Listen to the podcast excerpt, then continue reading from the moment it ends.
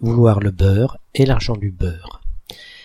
Cela signifie tout vouloir, sans contrepartie, vouloir gagner sur tous les plans. L'usage de cette expression nous vient au moins de la fin du XIXe siècle.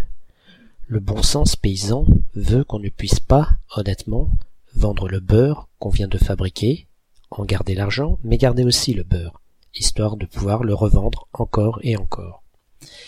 Vouloir toujours tout garder à soi, vouloir tout gagner sans rien laisser aux autres, c'est vouloir le beurre et l'argent du beurre.